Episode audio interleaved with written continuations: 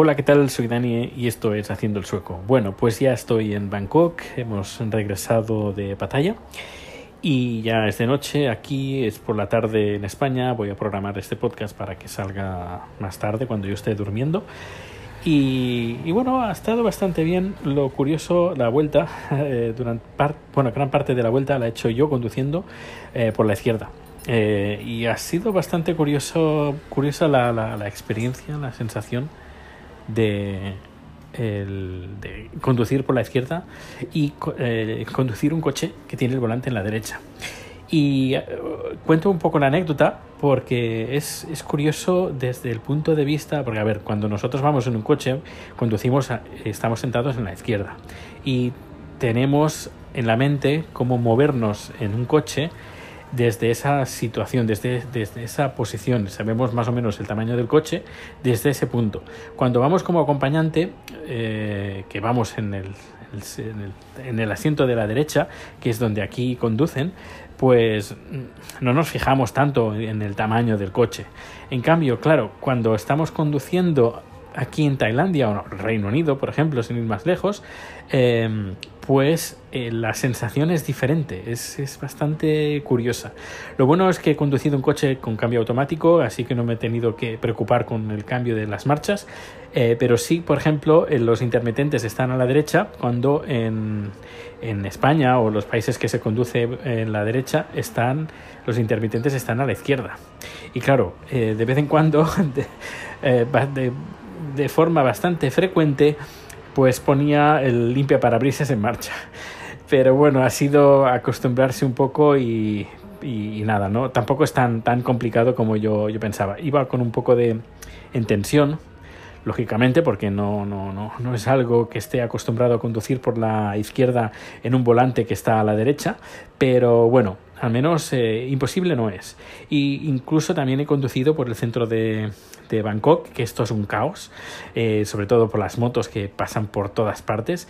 Eh, pero bueno, uno se tiene que centrar un poco y, bajar un poco los humos y no ponerse de mala leche, porque si no, uno aquí estaría de, bueno, se subiría por las paredes como los motoristas van eh, por todas partes, sin cascos, tres, cuatro personas montadas en, el, en la moto. Bueno, esto es un caos, caos, caos. Pero bueno, hay que, hay que centrarse un poco y bajar, bajar los humos y, tranquilizarse, porque si no uno puede perder los nervios de una forma fácil aquí conduciendo en, Bangkok, que es, ya digo, es una, una, locura.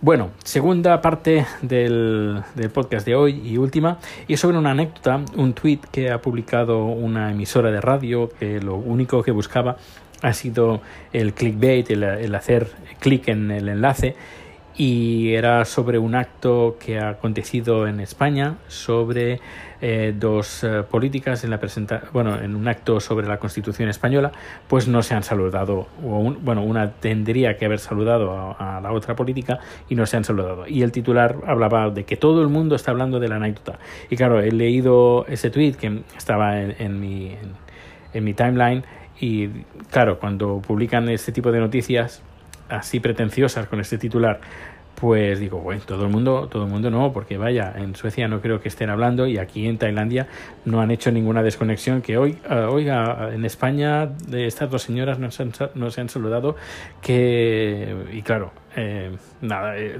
publicado en Twitter que oye, oye, que todo el mundo no, que esto es más bien local. Y claro, hay gente pues que se ha sentido ofendidito ofendidita porque parece ser que lo que pasa en España todo el mundo lo tiene que saber.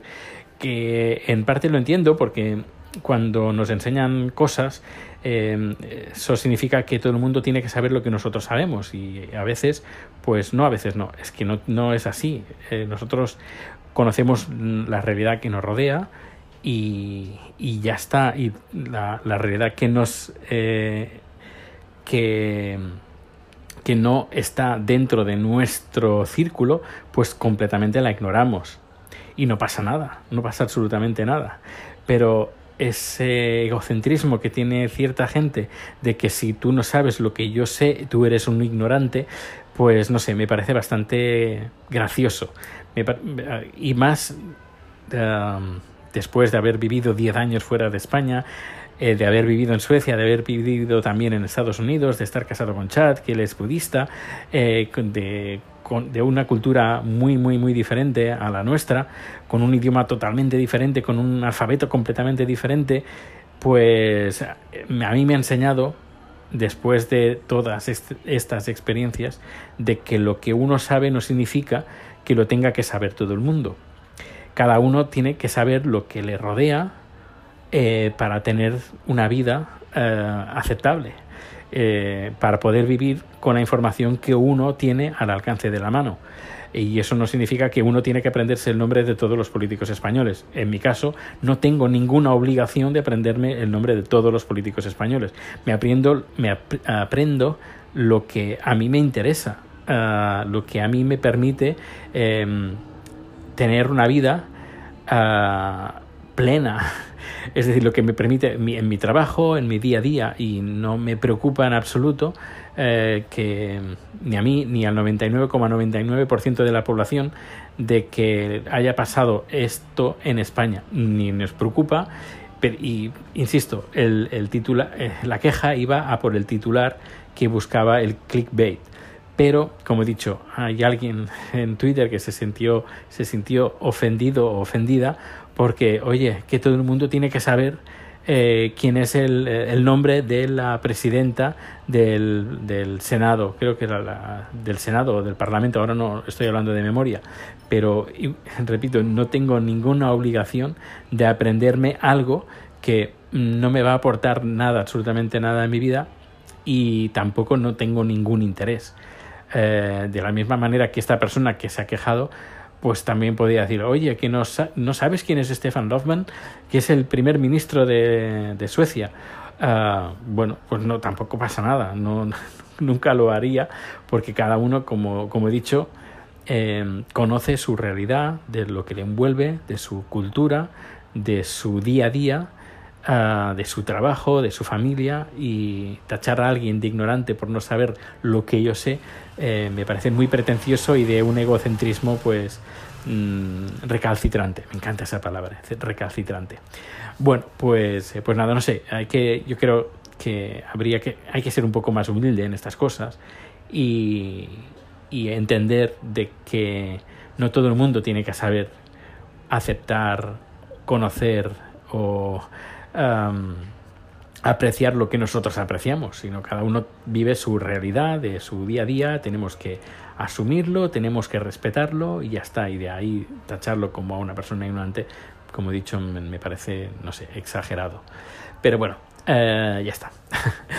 pues eh, ya iré contando más cositas de Tailandia. Ya sabes, si quieres ponerte en contacto conmigo, pues lo puedes hacer a través de Anchor. Eh, en Twitter es la forma, yo diría, más directa. O si no, también en el grupo de Telegram, que desde aquí mando un fuerte abrazo a la gente que está apuntada, que somos poquitos, somos, creo que somos 12 personas. Y, y a ver si me acuerdo y pongo el enlace en las notas del programa por si quieres entrar en el grupo de Telegram y puedas ahí escribirme, eh, preguntarme, hacerme consultas, lo que sea. Pues un fuerte abrazo y nos escuchamos bien pronto. Hasta luego.